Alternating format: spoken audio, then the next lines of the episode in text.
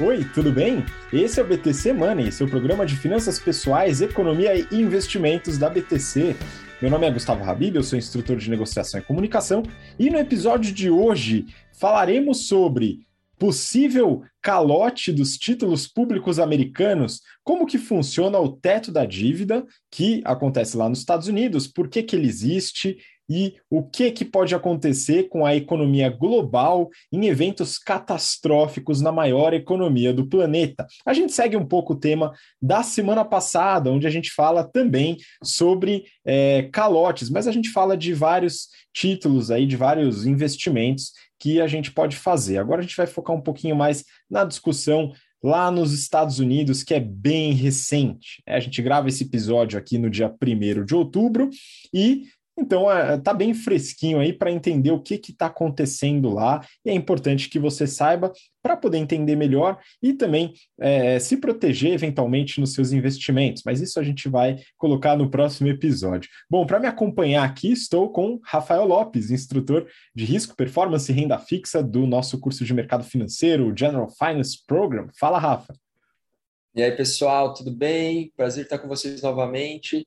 Vamos lá falar um pouquinho sobre as dívidas, e é legal que é isso. A gente, a gente começa introduzindo esse ponto e depois a gente vai fazer uma sequência falando um pouquinho de como defender, né, como se posicionar no portfólio para lidar com esse cenário meio maluco.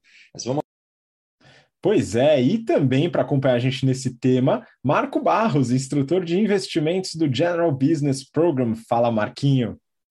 É isso aí, mestre Habib. Bom dia, mestre Rafa. É um, sempre uma honra, um prazer estar aqui com vocês nesse episódio de número 90, 90. Vamos que vamos, Habib. Vamos lá, faltam 10, hein, Marquinho? Faltam 10 para a gente chegar no nosso número cabalístico, maravilha.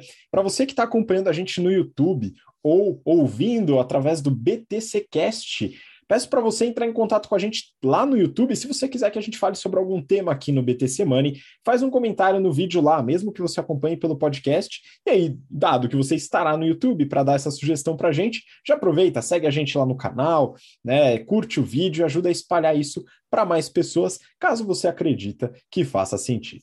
Bom, vamos lá então, pessoal. Só mais um aviso: a BTC está com alguns dos seus principais cursos com inscrições abertas. Dá uma olhada no site. Você que está interessado, interessada em alavancar sua carreira em áreas de negócio, mercado financeiro, consultorias estratégicas, grandes empresas, dá uma olhada lá no nosso site btcompany.com.br e também com o link na descrição.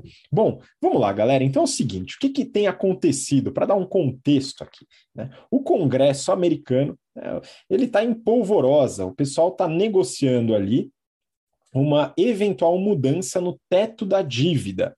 Então, os Estados Unidos têm um teto da dívida, é diferente da discussão sobre o teto de gastos aqui, acho que eventualmente vale até a gente fazer um, um paralelo para explicar bem essa diferença, mas eles estão nessa negociação, né? E isso pode trazer alguns eventuais problemas. Então, eu queria começar, Rafa, para você explicar para a gente né, é, o que, que é um teto de dívida, né, do que, que se trata, qual que é a eventual diferença para um teto de gastos, que nem temos aqui no Brasil a partir de 2017, se eu não me engano.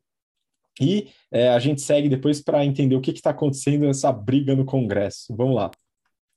É, o teto da dívida nada mais é do que, como o próprio nome diz, um limite para o endividamento do governo. E de onde vem, o, o, qual é o racional que está por trás disso? É muito simples. O governo ele paga as dívidas dele através da arrecadação de tributos, né? são os mais diversos, impostos, entre outros. Portanto, se você começa a entrar numa trajetória de dívida ascendente, a lógica do crédito diz que você é um, um pagador que pode ter algum tipo de problema no futuro. Ou seja, se você nunca consegue ganhar mais do que o que você gasta, é claro que essa conta não fecha e o, credor, quem empresta dinheiro para os governos, no caso, em algum momento pode começar a questionar se esses títulos, se essas dívidas são ou não sustentáveis. Então, você emprestaria dinheiro para alguém que está o tempo todo só aumentando o nível de endividamento e não consegue gerar receita suficiente para cumprir as suas obrigações? É isso que acontece no mundo inteiro praticamente. Os Estados Unidos é o caso é um caso de, em, em volume, né, de, de, de, de, dólares no caso, é, que chama bastante a atenção. Só que o ponto é o seguinte: Apesar do que está acontecendo, ainda assim a dívida americana é vista como a dívida mais segura do mundo. Uh, a gente mede essa, essa capacidade de pagamento, vamos dizer assim, ou um nível de risco pela relação dívida-PIB. Os Estados Unidos nem são o país, dívida líquida PIB, nem são o país no mundo que possui esse indicador mais elevado, mas está entre aqueles que estão com essa relação mais alta. Como destaque, um país que tem essa relação pior do que os Estados Unidos é o Japão. É, é bem pior. Então, a dívida PIB americana já faz algum tempo que passou dos 100% do, do PIB uh, e, e, não para de crescer. Agora, com todas essas conversas lá de mais estímulos, etc., o receio é que a dívida continue crescendo. Bom, uh, a gente sempre tem que pensar também sobre uh, o nível de juros da dívida, porque se você toma mais dívida com juros mais baixos, no final das contas, para você manter aquele endividamento, pode até ficar mais barato, mas você tem um estoque de dívida mais alto simplesmente porque a taxa cai.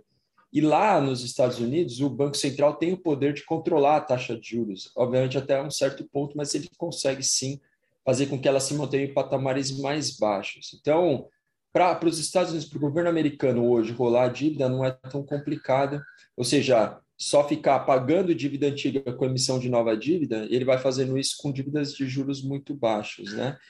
Uh, ainda assim, em algum momento pode surgir uma desconfiança se o mercado privado todo falar assim: eu não compro mais título americano, é como se 100% da dívida americana passasse a ser financiada pelo FED. E, uh, bom, num cenário catastrófico, o que aconteceria? Essa dívida começaria a perder valor, e aí uh, todo mundo, toda a economia, né, todos os entes privados, todo mundo que tem dívida em estoque começa a ficar mais pobre. Então, você teria um efeito de, de, de perda de valor dessa dívida.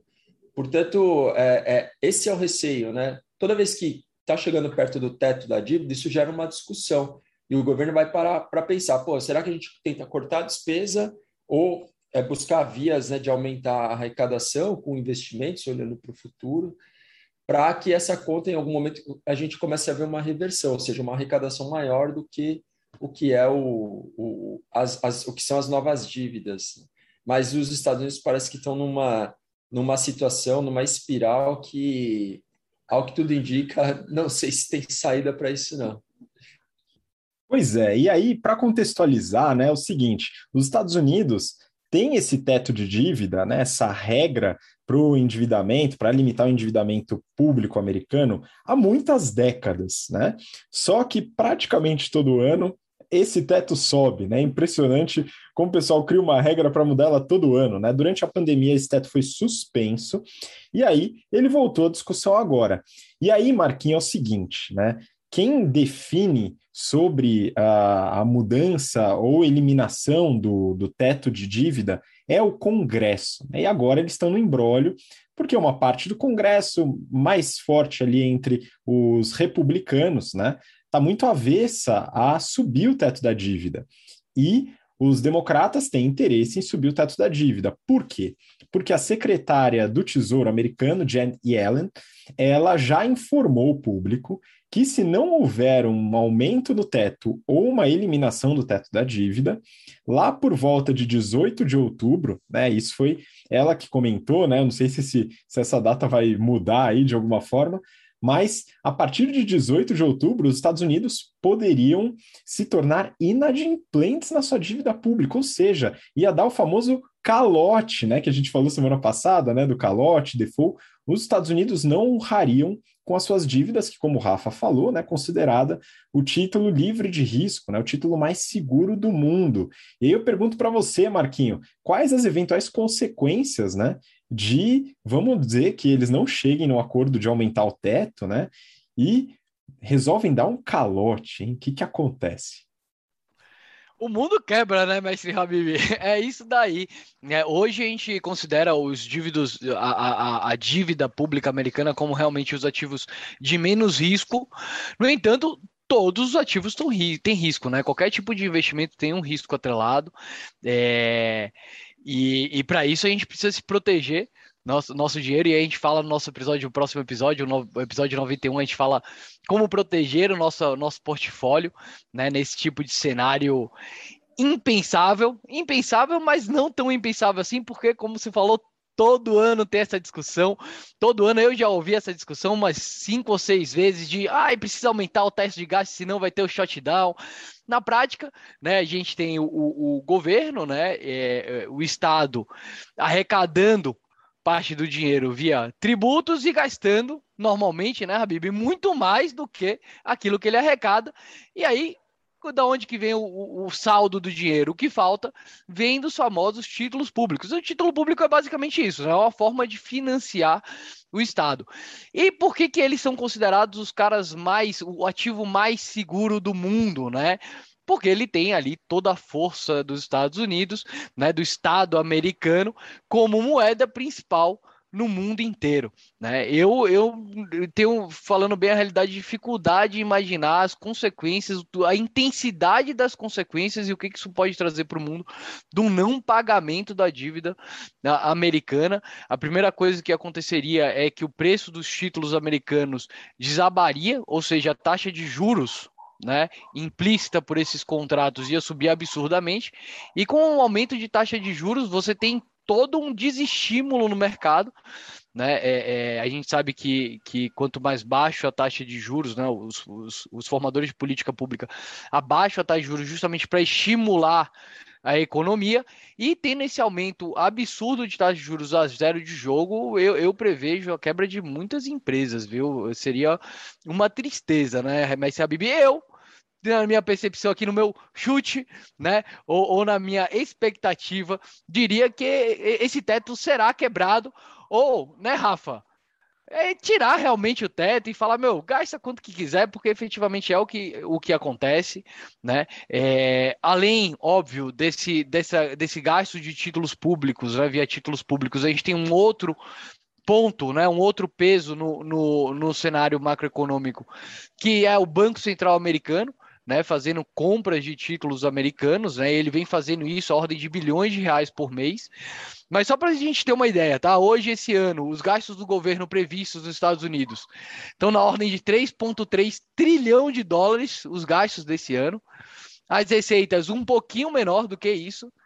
Uma dívida total, mestre Habib, de 28 trilhão de dólares. E aí eu queria jogar a pergunta, Rafa, você acha que algum dia o governo vai pagar essa dívida de 28 tri de dólares ou dívida não se paga, dívida se rola? Foi para você, Rafa, se vira, meu.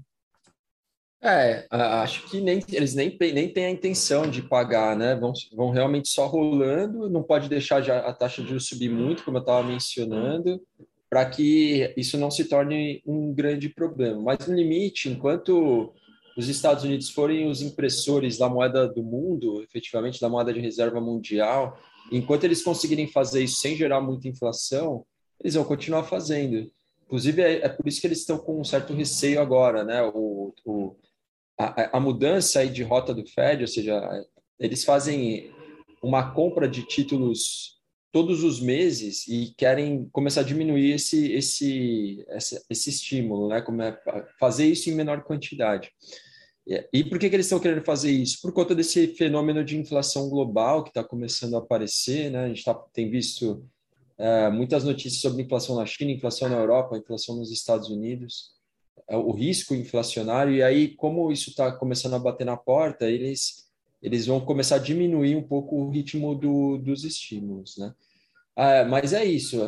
Passou a inflação, que a, até onde todo mundo está falando, ou a maioria dos bancos centrais, ela vai ser transitória, eles podem depois acelerar de novo, começar a pisar um pouco no acelerador para segurar as taxas de juros. O fato é que hoje na situação que em que o mundo está, duas coisas vão acontecer, né? Primeiro que sim, o nível de endividamento não vai aumentar, quer dizer, não vai diminuir. Os governos provavelmente não vão diminuir uh, esse nível de endividamento. A segunda coisa é que as taxas de juros não podem subir de maneira alguma, porque se a taxa subir, a, a, a, rolagem da dívida vai ficar muito cara. Então, assim, não paga, rola e tem que rolar com juros baixos, né? Então, é, vamos ver os próximos capítulos dessa história, porque acho que ninguém sabe responder muito bem o que pode acontecer no futuro. Pois é, agora uma coisa é, fica bastante clara, né? Que é a mão do Congresso americano, no caso que a gente está falando aqui, mas eventualmente qualquer país, né, em relação às possibilidades de gasto e pagamentos, né? Então está na mão do Congresso. Não há uma limitação física para a emissão de moeda, para o pagamento dessas dívidas. Quem define é o Congresso, é o papel do Congresso fazer essa definição, né? tomar essa decisão. E aí tem um ponto importante, né, pessoal? Eles estão lá discutindo, tem a briga toda, né? Todo ano eles aumentam o teto, ainda não eliminaram o teto, e esse ano eles estão deixando um pouco em cima da hora, né? Só que todo mundo avalia, como o Marquinho muito bem falou, que um eventual calote de títulos públicos americanos é, vai dar uma boa balançada no mundo como é hoje, viu? Eles avaliam aí dezenas de milhões de é, desempregados, caso isso aconteça, né? Uma economia em recessão ou depressão seria uma loucura, né, pessoal? A economia americana nesse sentido. E aí, pessoal, então, eles estão esperando né, que o Congresso chegue num acordo. Eles tiveram um acordo recente para evitar alguns shutdowns que o Marquinho comentou. Né? Então, quando não há esse acordo, algumas áreas do governo podem deixar de funcionar obrigatoriamente. Né? Então, isso é muito louco. Eles fizeram uma, uma recente é, definição de que as áreas que deixariam de funcionar por falta de acordo vão funcionar até dezembro, mas ainda tem uma série de, de limites aí que esbarram aí nesse teto de dívida. E aí, só para fazer a diferença, né? O teto de dívida lá nos Estados Unidos é o limite para o endividamento total, que está ali, como o Marquinho falou, em torno de 28 trilhões de dólares, mais ou menos, né? É, aqui no Brasil, a gente tem a, a emenda constitucional 95, né? O teto de gastos, que é o teto sobre gasto público, não sobre a dívida, né? Então, um pouco diferente um mecanismo. E aí, pessoal, o pessoal, os congressistas e outras pessoas preocupadas com, uma com um eventual não acordo lá no Congresso americano tiraram um coelho da cartola muito interessante, viu, Marquinha? Que é o que eles chamam de USC 5112, USC 5112, que é a legislação americana que trata de denominação, especificação e design de moedas, beleza? E dentro dessa, dessa legislação existe uma brecha, entre aspas, vamos dizer assim, que permite que a Secretaria do Tesouro americano é, crie uma moeda de platina, tem que ser de platina, viu, pessoal? Isso daí está estabelecido na lei, é, com valor discricionário, qualquer valor. E essa moeda pode entrar no Banco Central Americano, no Fed, entrando no balanço do Fed para abater a dívida, pessoal. E isso não precisaria passar pelo Congresso, é uma decisão da Secretaria do Tesouro, do Executivo nos Estados Unidos. E aí, pessoal, o que, que aconteceria? Né? Ao emitir essa moeda, e tem um movimento sobre isso conhecido como Mint the Coin, tá? que já foi definido por alguns economistas famosos, como, por exemplo, o Krugman, né, que é um ganhador do Nobel de Economia lá nos Estados Unidos. Isso no passado, né? Agora eu não sei como é que ele se manifestou. Mas existe essa possibilidade dentro da lei que abateria a dívida americana. Então o pessoal está falando da moeda de um trilhão de dólares. Marquinho, já pensou no tamanho dessa moeda aí? Ah, mas se, ô, ô Habib, se você pode escolher o valor, por que, que você não coloca logo uma moeda valendo 28 trilhões de dólares e quita essa dívida logo, hein? Meu. isso, isso é permitido. É, que era o que eu faria com certa, certamente se eu fosse presidente, eu ia emitir uma moedinha dessa de 28 tri, quitaria a dívida e quem sabe duas, né, para você conseguir gastar isso. É, obviamente, né, gente, eu tô, tô brincando, essa, essa moeda seria absorvida pelo, pelo Banco Central Americano, que aumentaria o ativo dela. Então, só para a gente ter uma ideia, hoje o Banco Central Americano é dono de 8,5 trilhões de dólares, são os ativos do Banco Central Americano. Tá? É como se o Banco Central do Brasil fosse dono de grande parte dos títulos públicos, e inclusive lá nos Estados Unidos, títulos privados, né? E no Japão, que o Rafa comentou mais cedo, né? Que é um dos países mais é, é endividados em relação ao, ao, PIB que tem. É, lá o Banco Central é, japonês tem, inclusive, Habib, dentro da, dos seus ativos, é ações. Né? Então, certa vez eu vi que o, o Banco Central japonês era dono de 30% dos, dos, da, das ações da Bolsa de Valores do Japão. Né? Então você coloca aí vários ativos. Isso na prática, Habib, na minha opinião, é dinheiro entrando no, no mercado, né? É criação de dinheiro, né? Seja com uma moeda de platina de um trilhão ou de 28 trilhões, é dinheiro entrando no mercado. E aí a gente tem consequências diferentes. Estados Unidos, né? Com uma grande moeda mundial, né? Na qual é, ela, apesar do, da, da inflação dos preços de consumo estarem começando a aumentar agora, ainda é muito diferente de uma situação por exemplo, aqui do Brasil, né? É, no entanto, Habib, essa quantidade de dinheiro chega na economia e, e, apesar dela não se mostrar, talvez, nos itens de consumo de maneira mais forte, a gente vê o aumento de preço em vários outros setores da economia, como, por exemplo, imóveis, ou até mesmo a inflação do preço dos ativos. Se tem mais dinheiro na economia, esse dinheiro vai para algum lugar. Lá nos Estados Unidos, o dinheiro está indo, por exemplo, para a Bolsa de Valores, que já tem aumentado absurdamente nos últimos anos. Na minha opinião, isso é bem ruim, tá, Habib? Justamente por causa de um ponto chamado desigualdade social né? Se você tem uma inflação muito grande nos ativos, você privilegia aquelas pessoas que já têm os ativos, né? E torna mais difícil as pessoas que estão começando, aquelas pessoas que não têm nada, se tornarem donos de alguma coisa, seja uma ação, seja um, um imóvel, né? Pois é, não, é verdade, Marquinhos, isso é um ponto importante, né? Agora, tem um ponto é, que é muito importante destacar, né? Eu acredito, eu quero saber a opinião de vocês, que dar o default, né, ou calote, é a pior solução possível. Então, até uma moedinha de um trilhão é melhor solução do que dar um calote, né? No, no caso dos títulos públicos americanos. Isso é muito, muito complicado. Enfim, quem sabe eles vão entrar num acordo em cima da hora, né, pessoal? Parece a gente estudando para a prova na faculdade de engenharia, né? Deixa para estudar na madrugada do dia anterior. Porém, né? Brincadeira, pessoal, a gente estudava bastante, principalmente o Rafa. Mas é, é, é uma situação bem delicada, bem delicada.